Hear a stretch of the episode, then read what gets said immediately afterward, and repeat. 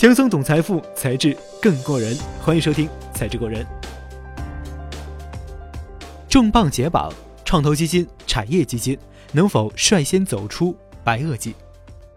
约六千五百万年前的白垩纪，地壳运动和海陆变迁导致生态圈发生着巨大改变，许多盛行和占据优势的门类相继衰落，被子植物、哺乳动物等新生物种高速发展，宣告着新生代的来临。资管新规给基金圈的震撼，恰如一场巨大的生态变迁，影响了私募、资管、财富管理机构，引发了一系列多米诺骨牌效应。众多 VCPE 新基金难发，市场化母基金开始募资艰难，即使呢是政府引导基金也收紧了出资。难道基金圈面临着一场像白垩纪一般的生态大洗牌？就在这时，转机来了。问渠哪得清如许？十月二十五日下午，六部委联合发布了关于进一步明确规范金融机构资产管理产品、投资创业投资基金和政府出资产业投资基金有关事项的通知。其中呢，备受关注的是通知的第六条：符合本通知规定要求的创投基金及政府出资产业投资基金。接受资产管理产品及其他私募投资基金投资时，不视为一层资产管理产品。对于创投基金和产业基金来说，这不低于给沙漠中饥渴的旅人一捧清水，甚至来得有些太迟了。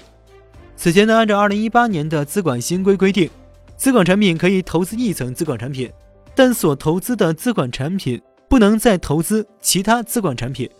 公募证券基金除外。且资管产品需要符合期限匹配、一一对应的原则，这几乎等于切断了创投基金和产业基金的资金来源，因为二者的期限一般较长，多达五到十年。按照规定，如果将二者视为资管产品，几乎没有相应的银行资管产品期限可以达到这个期限要求。因此，短时间内，众多创投基金的募资遇到了前所未有的难度，募资量呢出现断崖式下滑。在这样的环境下，出现了诸如全员募资、基金停发、募集无法完成、退还已募集资金的现象。头部 GP 受影响不大，但非头部 GP 普遍资金难求，甚至大量基金再也发不出产品，悄然从市场消失。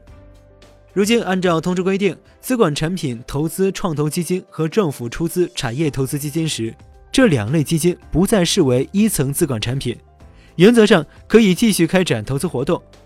银行的资管产品也可以成为募资的一个重要来源，这意味着银行理财、金融机构资管产品两类基金的通路能够走通，长期资本匮乏的局面有望缓解。创投机构苦，募资难久矣。其实，对于创投基金来说，银行等机构的长期资本是天然的合适水源。创投基金通过投资于企业的长期发展，通过企业价值提升获取回报，本身就需要一个比较长的周期。因此，也更需要资金方是有足够耐心和支持度的。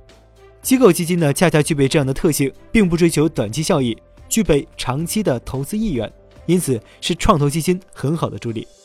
但随着多种因素的影响，资管新规呢是其中比较重要的。自2018年以来的创投圈寒气逼人，所有人感同身受。根据青科研究中心数据，2018年中国私募股权投资市场共有2793只基金完成新一轮募集。同比增长百分之十点三，增速呢仅为二零一七年的五分之一。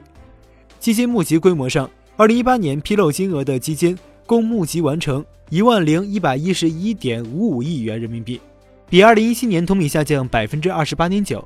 从平均的募资额来看，二零一八年披露金额的两千六百二十八只基金平均规模为三点八五亿元，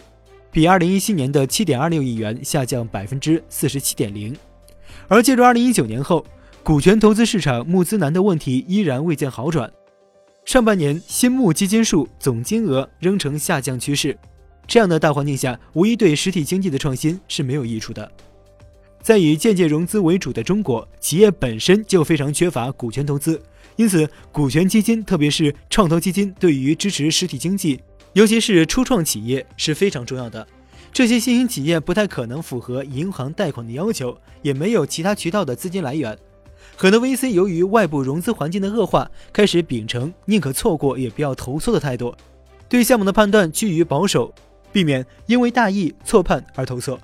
同时，更加重视加码那些数据靓丽、明显快速成长的公司，而尽量避免投向风险较高的初创企业，这必然会影响着整个新经济的走向。如果说创投基金的日子难过，那么市场化母基金同样募资严重受限。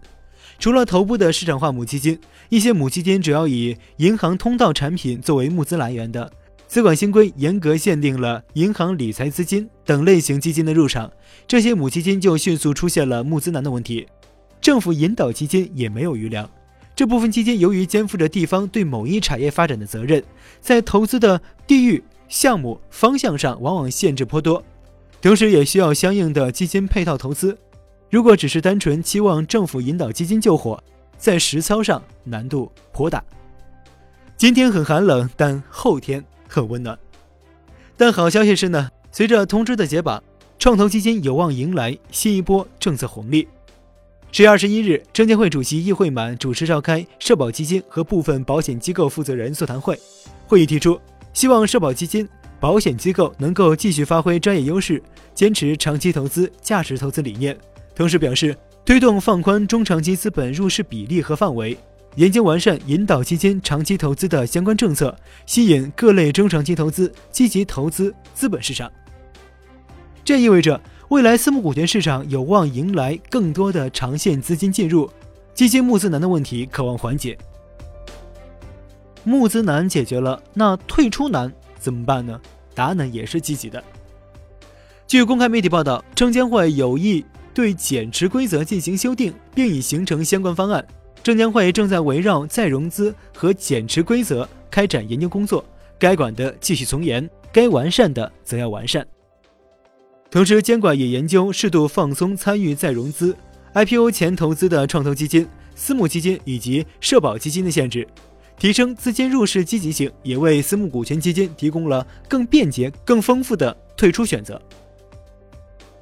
白垩纪体型庞大的恐龙，由于不适应突然的寒冬天气，轰然倒下。但以哺乳动物为代表的新生物反而迅速发展，最终成为地球新的主宰。同样，那些缺乏有效投资策略、追逐热度的创投机构，在去年开始的资本寒冬中没有坚持下去。随着通知等利好消息的解绑，未来更具竞争力、足够头部引领的创投基金、产业基金的春天，也许就在不远处。好了，轻松懂财富，才智更过人。感谢收听《财智过人》，我是杨涛，下期节目再见。